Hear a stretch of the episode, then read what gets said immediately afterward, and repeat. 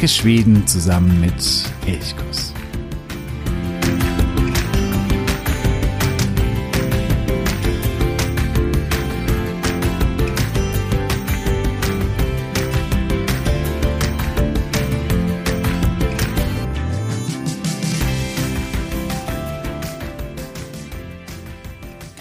Hejsan och god morgon an diesem Maimorgen. Der Frühling setzt sich so allmählich durch. Auch in Schweden gibt es jetzt schon die ersten wirklich schönen, sonnigen, auch milde Tage. Ja, und ich bin Jo, freue mich, dass du heute wieder dabei bist bei dieser Folge von Elchkus, dem Podcast für Schweden.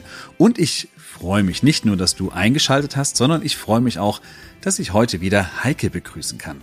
Heike ist Schwedischlehrerin bei OBS, dem Sprachinstitut für die skandinavischen Sprachen. Hey Heike. Hey, hey Jo, hey allihopa. Du kennst wahrscheinlich Heike schon, wenn du schon mehrere Folgen von äh, dem Podcast angehört hast, dann kennst du Heike mit Sicherheit.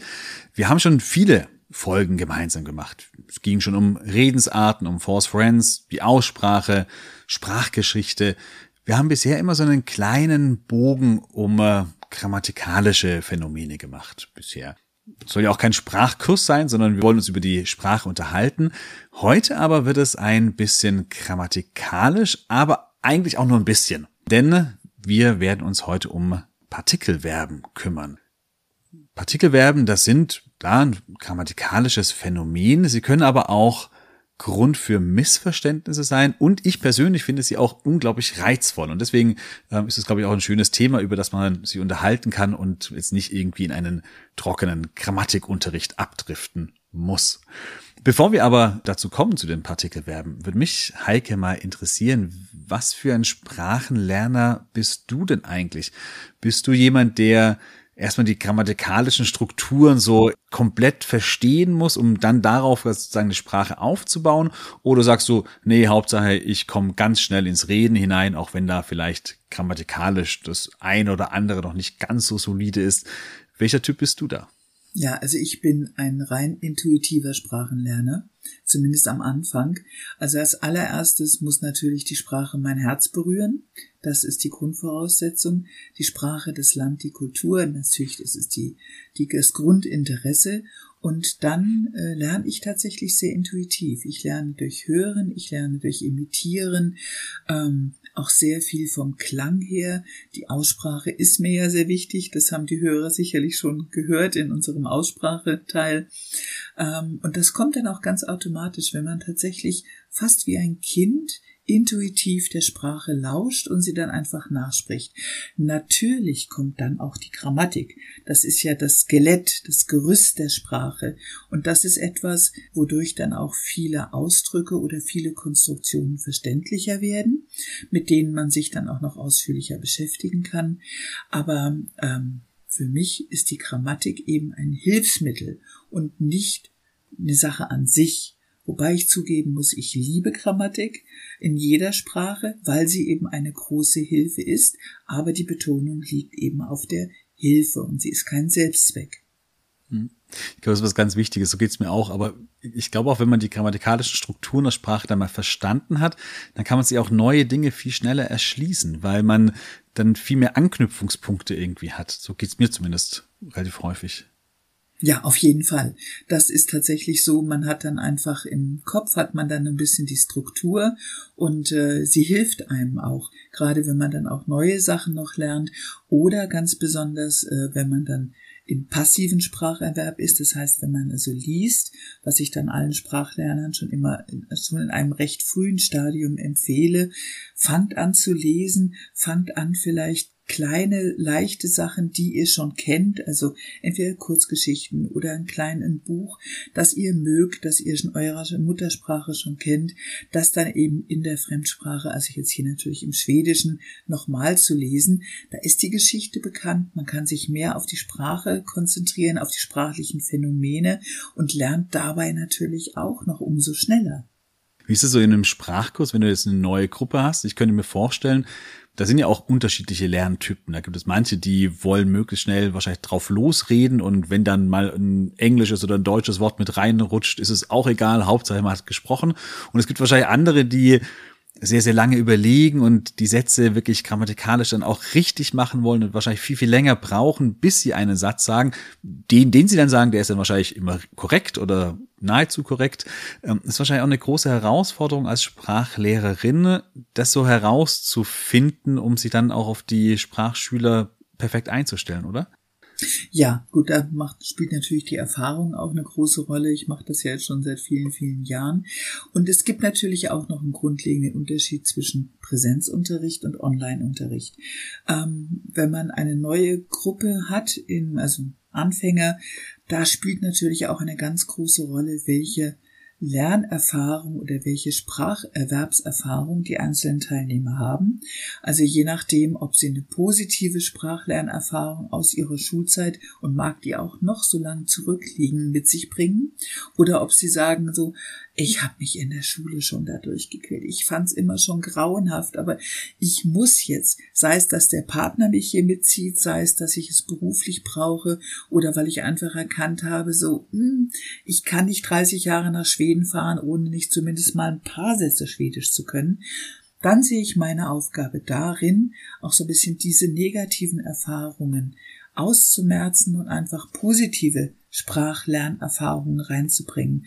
Und ähm, das geht ganz gut, gerade in der Gruppe, weil eben unterschiedliche Typen da auch sind, die sich auch gegenseitig bereichern, die sich gegenseitig auch mitziehen. Und meine Aufgabe ist natürlich auch den Stillen und den Ruhigen, die wirklich immer erstmal abwarten, bis sich in ihrem Hirn alles Sätze richtig gebildet haben, was sagen, die von Anfang an mit reinzuziehen. Und ich erinnere mich immer noch mal an Leute, Gerade am Anfang, da mache ich sehr viel erstmal schon mit Aussprache, da arbeite ich mit, mit Kinderreimen, da arbeite ich mit ein bisschen Gymnastik, die dann natürlich auch dann äh, das, die Aussprache unterstützt und die die ersten Sätze auch so ein bisschen unterstützen können. Und das mache ich ganz ohne Text, also das geht nur über das Hörerfahren. Und da gibt es immer ein oder zwei, die am Anfang sich so direkt sperren und sagen, nee, also wenn ich das jetzt nicht direkt vor mir habe. Ich kann nur was lernen, was ich lesen kann. Und dann bekomme ich sie aber doch immer wieder dazu, dass ich sage, versucht's doch einfach mal. Hört doch einfach mal hin, macht einfach mal mit im Rahmen, so wie ihr möchtet. Es ist ja alles freiwillig. Und siehe da, es dauert gar nicht lang, dann merken die, oh, das geht tatsächlich. Ich meine, ich kann jetzt keine komplexen Texte einfach nur über das Hörverstehen lernen. Was heißt komplexe Texte? Also ich habe ein Gedicht, da geht es um die Zahlen 1 bis 13, das sind Abzählreim auf Schwedisch. Alle diejenigen, die zuhören, die mich kennen, die kennen poto, prägt sich unauslöschlich für alle Ewigkeiten ein. Und ähm, so nach zwei, drei Stunden können das tatsächlich alle. Und sie bekommen auch wieder ein Vertrauen in ihre eigene Lernfähigkeit, was sehr, sehr positiv ist. Mhm. Ja, und wenn man dann die Sprache lernt, wird man irgendwann mal früher oder später auch auf Partikelverben stoßen. Partikelverben, ich habe es eingangs schon gesagt, können manchmal Grund für Missverständnisse sein, weil man da auf sehr auf die Feinheiten achten soll, äh, um achten muss. Und deswegen, ja, haben wir uns auch entschieden, die Sendung heute über die Partikelverben zu machen. Kannst du vielleicht erstmal erklären, was ein Partikelverb denn überhaupt ist?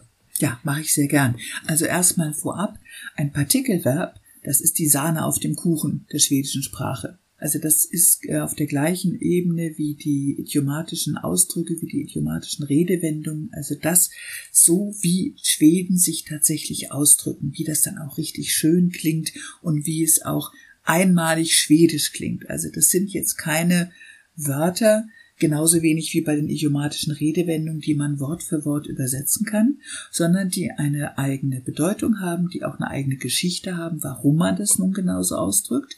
Und bei den Partikelverben ist es auch so, das ist das, was die Sprache leuchten lässt, die Partikelverben.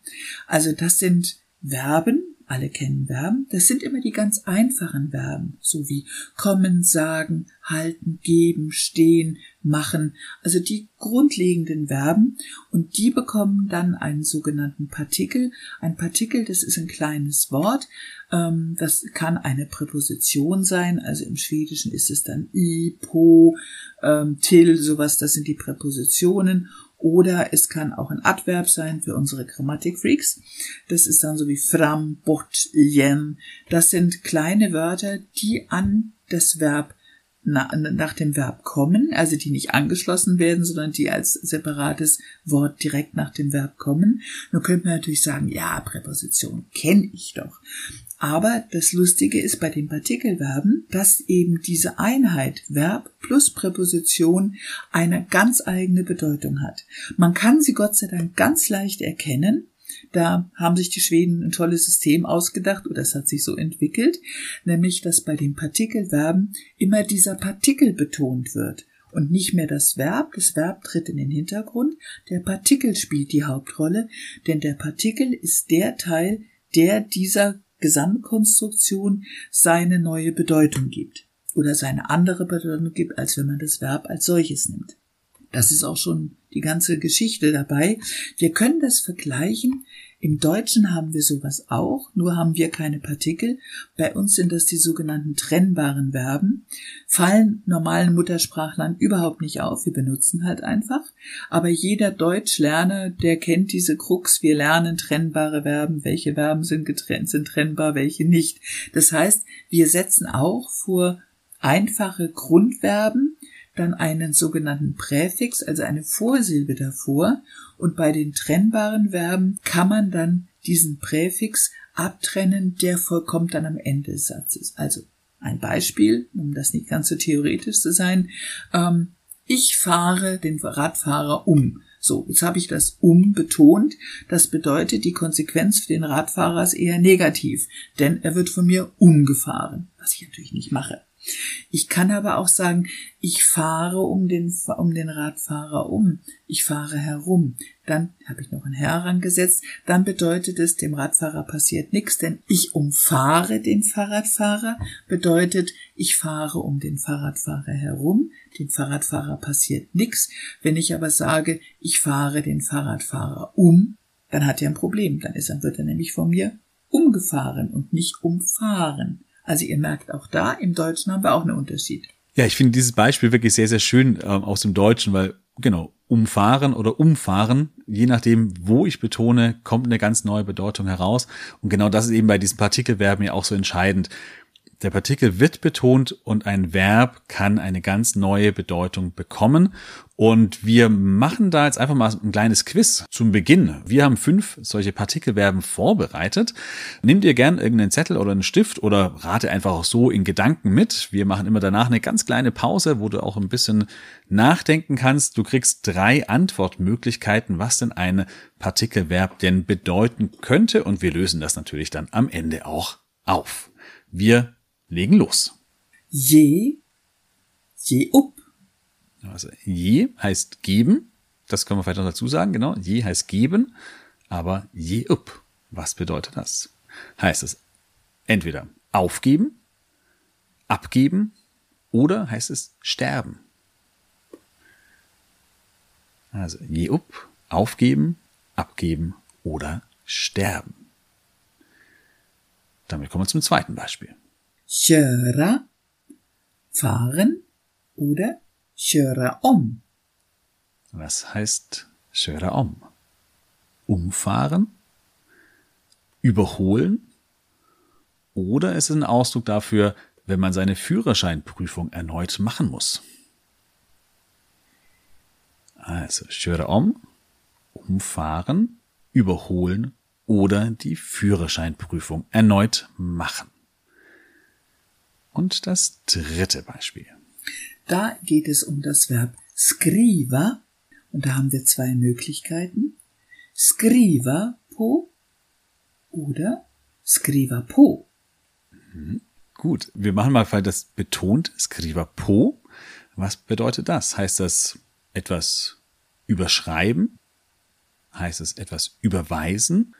Oder heißt das etwas unterschreiben? Also Skriver po, Betonung auf po, überschreiben, überweisen oder unterschreiben. Und das vierte Beispiel. Ja, da ist das Verb kämpa, kämpfen. Da haben wir auch wieder zwei Möglichkeiten. Es geht nachher natürlich um die, um die betonten Partikel, aber wir haben auch einmal die Möglichkeit zu sagen kämpa po oder wir sagen kämpa po. Und es geht uns wieder hier um erstmal um den betonten oder den betonten Partikel, Chempapo, heißt das sich abmühen, heißt das weiterkämpfen oder heißt es aufgeben. Also Chempapo, sich abmühen, weiterkämpfen oder aufgeben. Und als fünftes und letztes Beispiel noch ja ein Klassiker, würde ich sagen. Absolut der Klassiker. Tycker. Da haben wir tycker. Tycker, meinen, tycker om, Betonung auf om, heißt das nachdenken, etwas überdenken oder mögen. Also tycker om, nachdenken, überdenken oder mögen. Ja, ich hoffe, du hast dir bei diesen fünf Beispielen vielleicht Notizen gemacht oder die mitgeraten. Wir gehen sie nun auch Stück für Stück durch, werden noch weitere Beispiele noch mit ähm, hinzufügen. Fangen wir mal an. Es gibt ja, ich würde mal sagen, große Unterschiede bei den Partikelverben. Es gibt solche relativ einfachen, gerade für jemand mit Deutsch als Muttersprache, die man sich relativ schnell erschließen kann. Und dann gibt es deutlich komplexere, wo man auch sehr genau zuhören muss, wird der Partikel betont oder nicht betont, wo es deutlich äh, ja diffiziler wird. Fangen wir mal mit den einfachen an. Wir hatten das als erstes Beispiel je up und das heißt natürlich aufgeben, genauso wie auch im Deutschen. Also je heißt geben, up heißt auf und zusammen wird es aufgeben. Solche Partikelverben gibt es relativ viele im Schwedischen auch, oder die man sich ziemlich leicht aus dem Deutschen auch erschließen kann, oder? die tatsächlich auch aus dem Deutschen teilweise kommen. Ich verweise da nochmal auf unsere sprachgeschichtliche Folge. Da haben wir ja erzählt, dass eben sehr viel aus dem heutigen Schwedisch tatsächlich aus dem ehemaligen Niederdeutschen kommt und äh, damit eben sehr große Verwandtschaften bestehen zwischen dem Deutschen und dem Schwedischen. Und das sind so kleine Überbleibsel davon. Man kann auch bei dem äh, Verb komma kommen. Da kann man ja auch ganz, ganz, ganz viele verschiedenste Partikel hinten dran setzen. Und da gibt es wahrscheinlich auch einige, die, ähm, die man aus dem Deutschen ziemlich schnell erschließen kann, wahrscheinlich, oder? Ja, absolut. Da haben wir hier zum Beispiel äh, Komma fram, ankommen. Aber eben auch die Betonung auf dem, auf dem Partikel, also Komma fram. Und nicht Komma fram, sondern Komma fram. Und das heißt einfach ankommen. Oder das äh, nächste Beispiel wäre Komma bort also Bot heißt weg und das heißt tatsächlich wegkommen, verschwinden, verloren gehen. So, mina nycklar har kommit bort. Meine Schlüssel sind verschwunden. Das ist so auch mit so ein bisschen Klassiker. Da könnte man auch mit dem Bot, äh, wenn du gerade sagst, äh, heißt weg übersetzt, auch go bot also weggehen, sterben, da haben wir das auch im, im Deutschen haben wir das auch, wenn jemand weggeht oder von uns geht, ähm, da haben wir eine ähnliche Bedeutung. Das kann auch im Schwedischen eben auch sterben ähm, bedeuten. Das sind Partikelverben, die sind relativ einfach. Dann gibt es aber auch einige, wo das Verb wirklich eine komplett ja nicht eine komplett neue Bedeutung bekommt, aber so eine, so eine ganz klare Richtung. Wir hatten zum Beispiel Schöder, fahren und auch Schöder om hat auch mit dem Fahren zu tun, aber es ist eben das Überholen, wenn ich eben überhole. Das heißt, äh, das bekommt schon eine neue Bedeutung. Und da gibt es ja wirklich ganz, ganz, ganz viele Wörter. Helsa ist zum Beispiel auch so ein Klassiker ähm, von den Partikelverben. Also nicht von den Partikelverben, aber das Helsa po ist dann das Partikelverb, das ein Klassiker ist. Was ist da zu beachten?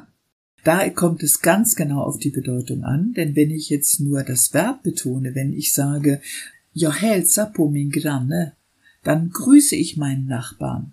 Wenn ich aber sage, ja hälsa min granne, dann besuche ich meinen Nachbarn. Also hälsa mit der Betonung auf dem Verb ist jemanden grüßen, so nett grüßen von der Ferne, winken oder so etwas oder jemanden auch einen Gruß ausrichten lassen. Oder wenn ich dann sage wieder, ja will hälsa po day, dann will ich dich nicht grüßen, sondern will ich dich besuchen. Und ja hälsa po min granne dann gehe ich zum Kaffee trinken zu meinem Nachbarn. Und da wird es dann so ein bisschen knifflig. Äh, muss man die Partikel werden, muss man einfach lernen, oder? Also immer einfach, ja. also hier zum Beispiel Hazer mit Po, mit dem betonten Po, muss ich einfach lernen, das heißt besuchen. Genau, das, das muss man einfach lernen. Ähm, das ist dann natürlich auch immer davon abhängig, mit welchen, mit welcher Voraussetzung oder mit welcher Absicht man die Sprache lernt. Für den Urlaub ist es natürlich so, es ist schön, wenn man es kann und es ist natürlich auch für einen selbst eine innere Befriedigung, wenn man sagt, hey, das habe ich jetzt richtig gemacht und das ist etwas sehr, sehr Schönes. Auf der anderen Seite, ähm, wenn man das in Schweden mal falsch betont, es führt zu keinerlei Katastrophen. Also es löst jetzt keine diplomatischen Verwicklungen aus, wenn man äh, das falsch betont. Im allerschlimmsten Fall gibt's vielleicht eine, ein kurzes Stutzen von Seiten äh, des schwedischen Muttersprachlers und meistens gibt es dann ein erleichterndes Gelächter, wenn es dann aufgeklärt wird. Aber im meisten, im größten Teil der Fälle ist es so, dass der Muttersprachler das ja richtig einordnen kann, weil ja auch Sätze in einem Zusammenhang gesprochen werden und man spricht ja jetzt nicht im luftleeren Raum irgendwelche Sätze, sondern da besteht ja auch immer noch ein Sprachanlass und ähm, aufgrund des Sprachanlasses können viele Dinge dann auch richtig eingeordnet werden. Mhm. Da haben wir auch gleich nochmal das nächste Beispiel, von dem wir noch gesprochen hatten. Wir hatten von äh, Skriva, was einfach ähm, Schreiben heißt, und wir hatten Skriva, auch hier gibt's Skriva Po oder Skriva Po. Was, war, was ist hier der Unterschied oder was äh, verändert sich dann bei der Wortbedeutung? Ja, also wenn ich sage, jag skriver på pappret, dann schreibe ich auf dem Papier. Man kann ja auch sagen, jag skriver på, på tavlan. Also ich schreibe an der Tafel oder ich schreibe auf dem Papier. Wenn ich aber sage, jag skriver på et avtal, dann unterschreibe ich einen Vertrag. Also dann unterschreibe ich. Und da wird es dann durchaus entscheiden natürlich, ähm, weil hier sind wir vielleicht im juristischen Bereich und ähm, nicht, dass man dann plötzlich mal Skriver Pro etwas, also dass man einen Kontrakt unterschreibt äh, und eigentlich wollte man nur etwas schreiben. Genau, hier ähm, ist es durchaus, äh, durchaus wichtig. Ähm, Gibt es da auch so Momente, wo, wo du manchmal auch herzhaft lachen kannst im Sprachunterricht zum Beispiel, wo gerade bei diesen Partikelverben, wo irgendwie es zu so einer Bedeutungsverschiebung kommt, die, die wirklich witzig ist?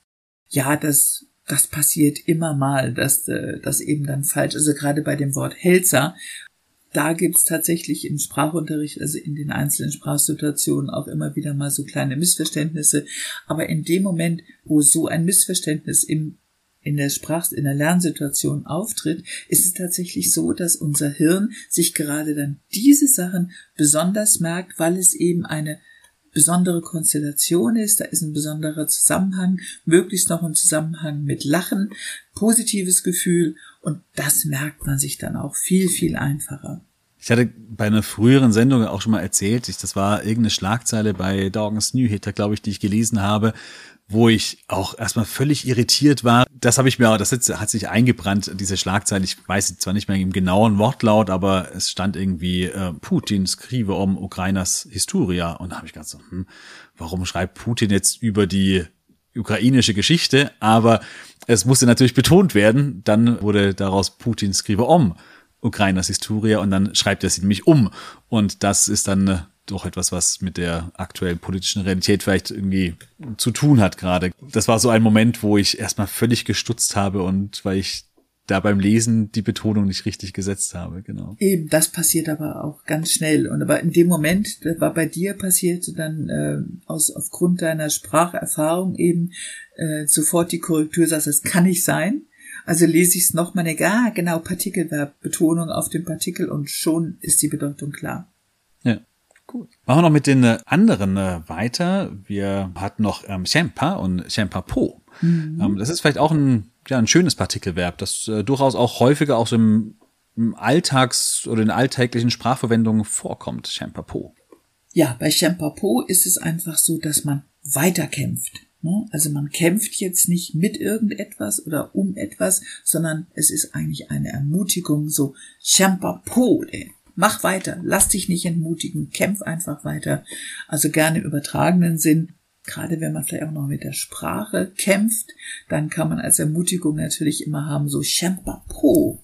Oder eine andere Sache, da sind wir bei Komma. Das ist auch etwas, was ähm, äh, Schwedischlehrer dann sehr gerne sagen, auch in Schweden natürlich, wenn man sagt dann, komm igen. Das heißt, es ist eine Anfeuerung, so, komm igen, du klarer det. Komm jetzt, reiß dich zusammen, mach weiter, du schaffst das. Das ist eine positive Aufmunterung und das bedeutet nicht, dass man wiederkommen soll. Wenn man sagt nämlich, du kann komma igen, dann ist es dieses Komma, was betont ist und das bedeutet, Jung, das hast du jetzt gerade in Sand gesetzt, du musst leider wiederkommen und den Test nochmal machen. Auf gar keinen Fall. Das ist genau das Gegenteil. Es ist eine positive Ermutigung. Mach weiter. Komm igen, das hört ja. man auch ganz häufig auf dem Fußballplatz Ach, oder in der Innebandyhalle oder wo auch immer. Ja. Genau, da das ist auch genau etwas, was man wirklich häufig häufig hört diesen Ausruf. Mhm. Ja. Genau. Gut, und dann hatten wir noch ein fünftes ähm, Beispiel in unserem kleinen Quiz, ähm, ja, der Klassiker Tücker und Tücker om. Was ist hier das Geheimnis oder das, worauf man auf jeden Fall achten muss? Ja, also bei Tycker, hattest du ja schon gesagt, das heißt, wenn man eine Meinung ausdrückt, ja, Tycker ab Sverige fint, dann ist es meine persönliche Einstellung, entspricht natürlich auch voll auf der Wahrheit. Aber wenn ich jetzt sage auch, ja, Tycker om Sverige, dann mag ich Schweden, dann habe ich es sehr, sehr gern, dieses Land, und verbringe da sehr gerne Zeit. Das ist der Unterschied. Tücke om. Mögen. Das wäre die Auflösung. Ja, und das sind so einige Beispiele, wo man wo man schon aufpassen muss, ich meine, das ist, wie du gesagt hast, äh, damit werden keine diplomatischen äh, Verwerfungen hervorgerufen oder sonst irgendetwas. Aber es gibt so kleine Irritationen, kann es auf jeden Fall geben. Und wenn man da eben sagt, man will das perfekt machen, dann äh, muss der Partikel eben betont werden. Es gibt viele solche Wörter. Ich habe auch noch zum Beispiel Spela und Spela in wäre auch so etwas, wo sich das Spela, also einfach spielen, aber Spela in heißt etwas aufnehmen, zum Beispiel ein Spela in, ein Lot. Ähm, dann, äh, dann nehme ich das auf. Und auch das wäre so eine, ein Partikelverb. Da gibt es wirklich viele. Ich persönlich finde die extrem reizvoll. Ich weiß nicht warum, aber das, die haben mir immer Spaß gemacht zu lernen. Vielleicht auch gerade, weil es zu so einer Bedeutungsverschiebung kam. Und genau dadurch hat mir das aber auch nie irgendwie mh, Schwierigkeiten bereitet, weil ich, glaube ich, mit so einem positiven Grundgefühl daran gegangen bin und ich da irgendwie Lust drauf hatte, diese Wörter zu lernen. Und ich glaube, das ist vielleicht auch vielleicht so ein Tipp, den man äh, da mitgeben muss, wenn man da irgendwie sagt, man hat da richtig Lust drauf äh, und hat Spaß daran, vielleicht auch an diesen Bedeutungsveränderungen, dann äh, fällt das Lernen auch leicht. Oder Auf hast du noch einen Fall. anderen Lerntipp für die Partikelverben? Naja, also am besten ist es, man lernt die Partikelverben, wie du schon gesagt hast, vor allen Dingen im Zusammenhang. Also zum einen, man muss Lust drauf haben, weil sie eben wirklich so sie sind. Das ist die, das ist das Gewürz, das sind so die feinen Kräuter der Sprache. Ne? Also äh, Schwedisch schmeckt auch ohne Partikelverben, aber lange nicht so lecker, als wenn man eben die Partikelverben benutzt. Das ist äh, das Besondere daran. Und die kann man sich am allerbesten merken, indem man den Zusammenhang damit lernt. Also wenn man einen Satz hat oder man hat eine kleine Situation und man lernt die dann. Wovon ich ganz dringend abrate, ist tatsächlich, sich so eine Liste zu schnappen. Davon gibt es viele, sehr, sehr viele, wo praktisch alle Partikelverben pro Verb aufgelistet sind, wobei diese Listen auch nie vollständig sind, und dann einfach stur diese Bedeutung auswendig zu lernen. Das ist verschenkte Hirnkapazität, weil man eben keine kann, man hat da keine Verwendung dafür. Man muss immer auch wieder, ähm, ja, wie sagt man so ein bisschen Butter bei die Fische geben. Ne? Also man braucht einen Zusammenhang, man braucht eine Situation, damit das Gehirn sich eben gerade diese Situation merken kann und kann dann sagen, okay, das merke ich mir jetzt, weil es in dieser Situation so und so verwendet wird. Und nur dann kann man sich das auch langfristig merken. Also habt Spaß daran, spielt damit, fragt immer im Kurs, wenn ihr einen Schwedischkurs besuchen solltet, fragt die Lehrkraft immer, was heißt denn das und wann verwendet man das? Und dann entsteht eine kleine Geschichte daraus, die vielleicht ganz kurz sein kann, die meistens auch ganz kurz ist, aber die vor allen Dingen dazu führt, dass man sich dann diesen speziellen Ausdruck auch merken kann. Und ich glaube, hier ist auch wieder der Sprachkurs mit einer Lehrkraft ganz entscheidend, weil diese Frage, habe ich das jetzt richtig betont oder nicht, das in einem Selbstlernkurs beispielsweise für sich selber herauszufinden, das ist vielleicht nicht unmöglich, aber es ist sehr, sehr schwer, glaube ich. Und ich glaube, wenn man da immer eine direkte Rückmeldung bekommt von der Lehrkraft, dann hat man da viel, viel gewonnen. Auf jeden Fall, zumal es ja auch so ist, dass so ein, ein Selbstlernprogramm ähm, auch immer nur einen Standard hat und es kann keine Querverweise erstellen während ein, ein physischer Lehrer oder eine physische Lehrerin einfach auch den Zusammenhang darstellen kann, kann ein paar Querverweise geben. Und damit hat das Ganze dann eine Komplexität, die man sehr viel leichter lernen kann, als wenn man einfach nur dieses Verb vorgesetzt bekommt, dass man irgendwie nachspricht, wie du schon sagtest, Jo, es gibt keine Kontrolle, ob ich tatsächlich den Partikel betone oder nicht. Und dann ist es totes Material. Das ist eine der Selbstlernkurs ist eine gute Ergänzung, aber als reine Anfänger-Basiskurs ist es ja totes Material, nichts anderes. Hm. Hast du sogar gesagt, keine Listen mit oder nicht mit Listen die Partikelverben lernen. Ich habe natürlich trotzdem eine Liste ähm, für dich. In den Show Notes sind alle Partikelverben, über die wir jetzt gerade gesprochen haben, nochmal aufgeführt. Dann kannst du dir nochmal nachlesen. Aber genau, vielleicht entscheidend, versuch sie in Zusammenhängen, im Kontext irgendwie zu lernen, anzuwenden und nicht nur als Liste oder von der Liste irgendwie zu lernen. Ja, wenn es vielleicht bei dir, ähm, wenn du gerade zuhörst und du hattest schon irgendwie mal so einen lustigen Moment mit Partikelverben, wo es vielleicht so ein Missverständnis kam, zu irgendeiner Irritation, wenn du davon erzählen magst, dann schreib gerne an elchkurs.elchkurs.de oder kommentier auch diese Folge und schreib es einfach als Kommentar darunter. Ja, so viel zu den Partikelverben. Ähm, oder hast du noch irgendeinen Partikelverb, wo du sagst, darauf müsste man noch auf jeden Fall eingehen, das ist so wichtig und Gibt es noch eines, was du noch hinzufügen möchtest? Okay. Ja, ich würde ganz gerne noch einen draufsetzen. Mhm. Ähm, wir haben bis jetzt ja immer von den Partikelverben gesprochen, die im Gegensatz zu dem einfachen Verb immer eine unterschiedliche Bedeutung haben. Aber die Schweden haben es natürlich nicht dabei belassen, so wie auch niemand in einer anderen Sprache. Es gibt natürlich auch Partikelverbkonstruktionen, die haben mehrere Bedeutungen, und zwar mehrere vollkommen unterschiedliche Bedeutungen. Also, wir, wir haben ähm, zum Beispiel die, den, den Partikel, das Partikelverb komma yen. Das hatten wir jetzt eben schon mal. Also das eine ist diese Anfeuerung komm yen, grabba. Also mach's nochmal, versuch's nochmal. Und natürlich auch die Bedeutung fast wortwörtlich wiederkommen, wenn etwas wieder auftaucht. Dann ist es auch komma yen. Also auch da bleibt die Betonung tatsächlich noch auf dem Partikelverb. Oder wir haben auch noch eine andere Möglichkeit bei dem ganz schlichten Partikelverb Komma po. Komma po heißt zum einen, man kann sich an etwas erinnern, möglicherweise an die Bedeutung im Schwedischen. Und wenn man aber sagt, ja kann Komma po någonting, das heißt, ich kann, ich, ich habe einen Einfall, ich ähm, kann etwas Neues erfinden. Auch das ist beides mal Komma po. Und von der Sorte gibt es leider zum Glück auch eine ganze Menge. Aber versucht das auch immer in einem kleinen Zusammenhang zu lernen. Wenn ihr euch das aufschreibt, auch wenn ihr die Liste jetzt aus elchkurs.de aufschreibt, versucht dann immer zum Lernen einfach einen Satz dazu zu schreiben, damit ihr eine Verknüpfung habt für euer Gehirn. Wir wollen ja beim Lernen unserem Gehirn immer Hilfestellung geben, dass wir nicht nur kurzfristig im Kurzzeitgedächtnis etwas verankern, sondern möglichst natürlich im Langzeitgedächtnis, damit wir es im nächsten Urlaub in Schweden auch noch wissen. Gut.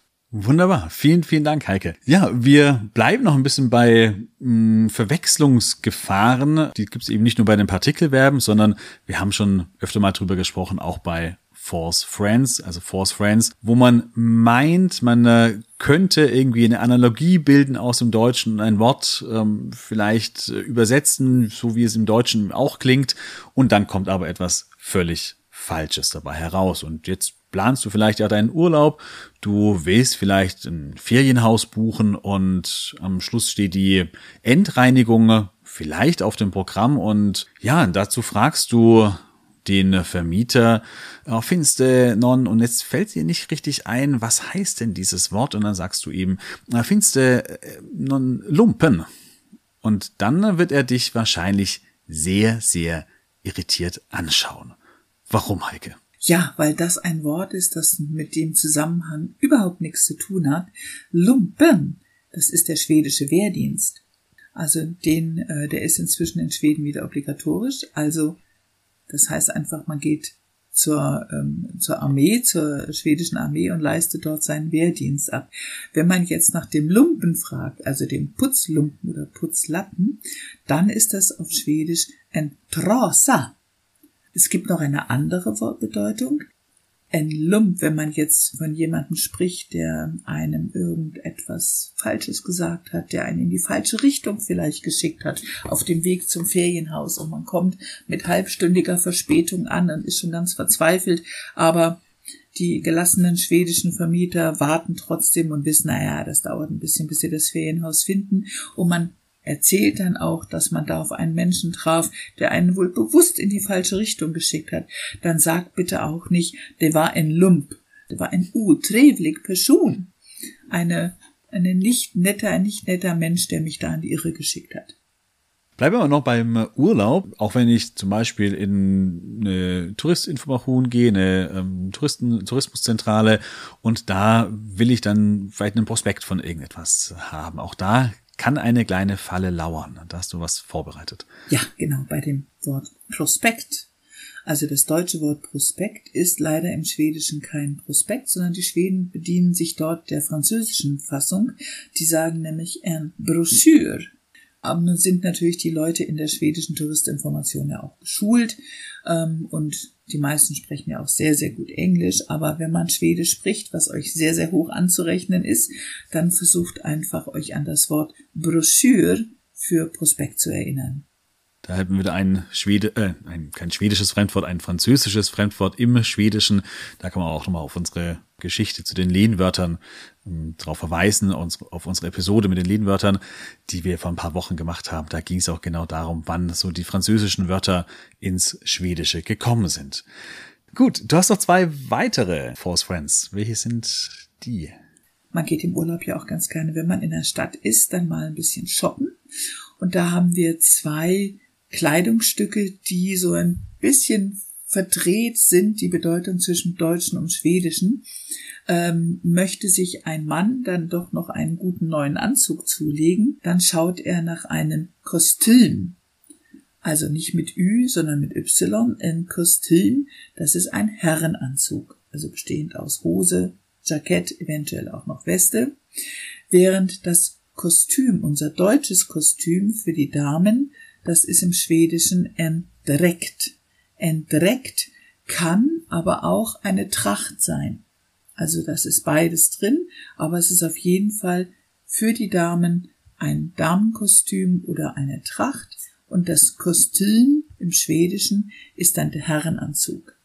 Und noch ein letztes, sollte es in Schweden diesen Sommer sehr kalt sein und man benötigt als Mann einen neuen Mantel, dann kauft man sich en Rock.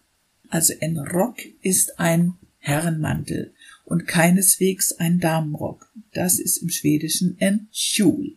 Damit hätten wir die Einkaufssituation erledigt. Gut, wunderbar. Vielen Dank für diese Force Friends. Auch die findest du natürlich alle in den Show Notes, da nochmal zum Nachlesen, wie sie auch genau geschrieben werden beispielsweise. Ja, wenn du auch andere Force Friends noch hast, dann schreib auch diese gerne an elchkus.elchkus.de. Ich freue mich da sehr auf deine Zuschriften. Ja, und wenn du nun Lust auf Schwedisch lernen bekommen hast, auf diese ganzen Feinheiten auch, die finde ich persönlich oft auch den Reizen ausmachen. Gerade wenn man so ein bisschen tiefer einsteigt, wenn es nicht mehr nur um ein Hallo, wie geht's und ich heiße so und so geht, sondern wenn es wirklich dann um die Feinheiten geht, dann finde ich, entwickelt eine Sprache auch seinen Reiz, einen ganz, ganz besonderen Reiz.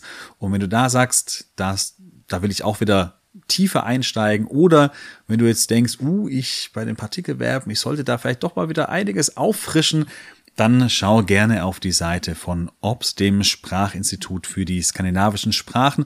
Dort gibt es wirklich Schwedischkurse für jeden, egal ob Einzelkurse oder Gruppenkurse, ob auf Distanz oder vor Ort. Alles ist hier möglich. Schau da gerne vorbei. Ja, ich danke dir, Heike, dass du heute wieder dabei warst. Und ich sehe schon, mit dir macht auch Grammatik Spaß. Da muss keiner Angst haben, irgendwie, dass es irgendwie eine trockene Grammatikstunde oder sonst irgendetwas wird. Vielen, vielen Dank, Heike. Tack mycket. Ja, tack själv. Och vi ses. Hej du. Ja, und ich wünsche nun auch dir eine wunderschöne Woche. Genieß den Frühling. Ha det så bra. Vi hörs.